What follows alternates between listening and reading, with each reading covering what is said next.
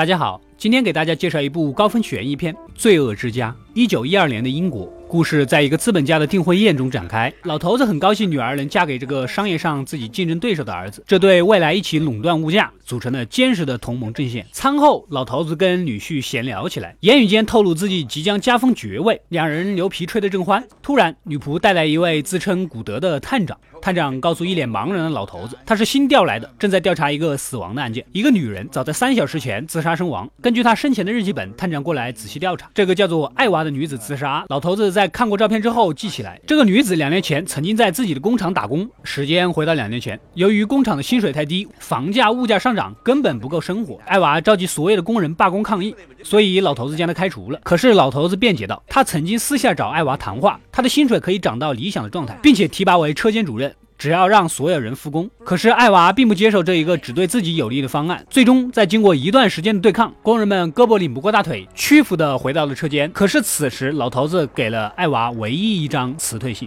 对于这种做法，女婿是坚定的站在老丈人这边的，毕竟女婿也在打理自己家族产业。这个时候，女儿也走了进来，叫大家出去喝茶。此时，探长叫住了他。因为这个案子跟他也紧紧相关。接着，探长开始向大家描述日记的后面内容。艾娃在两个月后又找到了一份工作，类似现在的高端服装品牌班尼路的专卖店售货员。但是不久后又再次被辞退，原因是被客户投诉。老头子和女婿幸灾乐祸起来。可此时女儿开始紧张。看过照片之后，她也回忆起来，这天她跟他妈又来到了班尼路专卖店。女儿看中了一件时髦的土黄色连衣裙，而母亲认为不适合她，正巧把旁边的售货员艾娃叫来比划比划，言语中流露出穿着。件衣服需要看脸和气质的，真是亲妈满满的鼓励啊！女儿产生了妒恨，找理由投诉了艾娃，并且告诉经理，如果不开除她，她就注销黄金 VIP 会员卡。女儿三观很正，知道她确实没艾娃漂亮，也确实是自己嫉妒迁怒于她。探长继续日记本的内容，艾娃在之后的几个月的忍饥挨饿中，只能找别的出路，并且改名叫做黛西。当说出这个名字的时候，女婿颇感震惊。毫无疑问，女婿肯定认识她。女婿猛喝了几口法国高端红酒品牌长城干红，开始向探长坦白，原来那个时候他们在类似现在的天上人间认识了改名的艾娃，也就是黛西。黛西一是第一次来到这里，心里还没有准备好做那种交易。女婿在了解黛西的经历之后，决定将朋友闲置的房子借给黛西暂时安身啊，同时也将黛西变成了自己的情人。而那个时候，他还在跟老头子的女儿谈恋爱。听完这些，女儿已经有点心灰意冷了，连老头子都觉得有点不知所措。女婿坦白，几个月后就断了关系，即使他心里知道黛西对自己的爱已经超越了情妇的范畴。此时，女儿走了过来，将订婚戒指还给了女婿。一个三观很正的女人，肯定不会原谅这种行为。显然，痛苦的还有想要这段联盟关系的老头子。探长又将照片递给老妈子看，老妈子一脸纯洁的表示根本不认识这个人。探长告诉他，他所领导的类似妇联的组织，曾经拒绝过这个女孩的求助，抵不住探长的。逼问，老妈子开始讲述。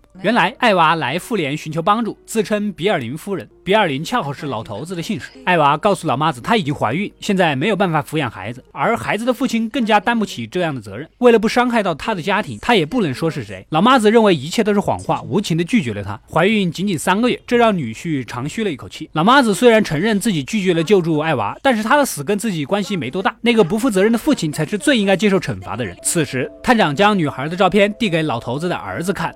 儿子不得不坦白一切，原来他也是偷偷跑去了天上人间，并且认识了艾娃，在半推半就下被儿子略有粗暴的侵占了身体。但是儿子对他是有感情的，不是单纯的玩玩。可艾娃并没有要求嫁给他，他知道小儿子的家人是不会同意这个门不当户不对的婚姻。小儿子也悄悄的在公司偷钱给艾娃，可是艾娃并不接受这些偷来的钱，所以才会有艾娃到妇联求助，并且怀孕的她也自称比尔林夫人，也合情合理。老妈子亲手断送了自己孙子的性命，小儿子。痛苦不已，在场的所有人也颇感愧疚。老头子想要巨额贿赂探长，要求私了此事，而探长告诉他，他已经错过了给钱的时间，艾娃已经死了。接着，探长告诉在座的所有人，外面有很多跟艾娃一样遭受苦难的人。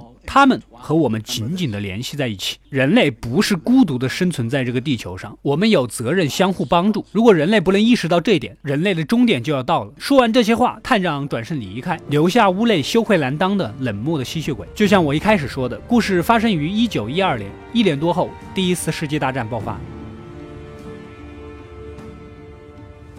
回到故事，几个人在商量如何面对媒体和舆论。老头子打电话询问警察局长，原来根本就没有新探长调度。也没有一个叫古德的探长，并且探长每次只给一个人看照片，甚至不确定几个人诉说的是同一个女人。女婿打电话到医院询问。却没有任何人自杀的消息，顿时大家都放下了心里的包袱，又开始开怀畅饮。镜头拉到艾娃这里，绝望中的艾娃穿着体面的行走在孤独的街道上，顺着夜色来到了一个无人的场地，喝下了一大瓶腐竹性液体，被附近的人送到了医院。就在临死前，他看到了探长，探长悲怜地看着艾娃。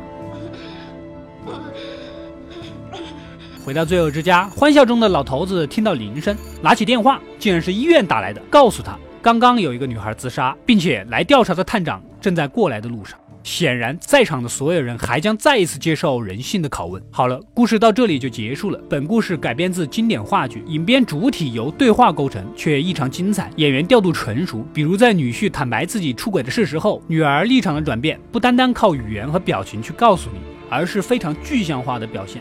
此时此刻，女儿和探长站在了同一条战线上审问女婿，中间涉及到很多次演员走位的调度，都在具象化的反映他们内心的立场。如果你们看到某个影片坐下来就巴拉巴拉的讲话，直到结束，你们完全可以告诉身边的人，这个导演专业水平非常差。顺便说下，探长真实身份要么是上帝，要么便是上帝的使者。电影并没有明确的指定。来看这里，医护人员背后没有任何人，在艾娃临死之前，却看到了探长出现在眼前。第二点，探长悲怜地看着艾娃的尸体，而女护士从房间走出来。导演有意识的、完整的、连贯的动作的出画和入画，并且护士回头张望，里面没有探长，很明确的告诉我们，探长并非人。好了，欢迎关注微信公众号“阿斗归来了”，获取第一时间的更新。我们下期再见。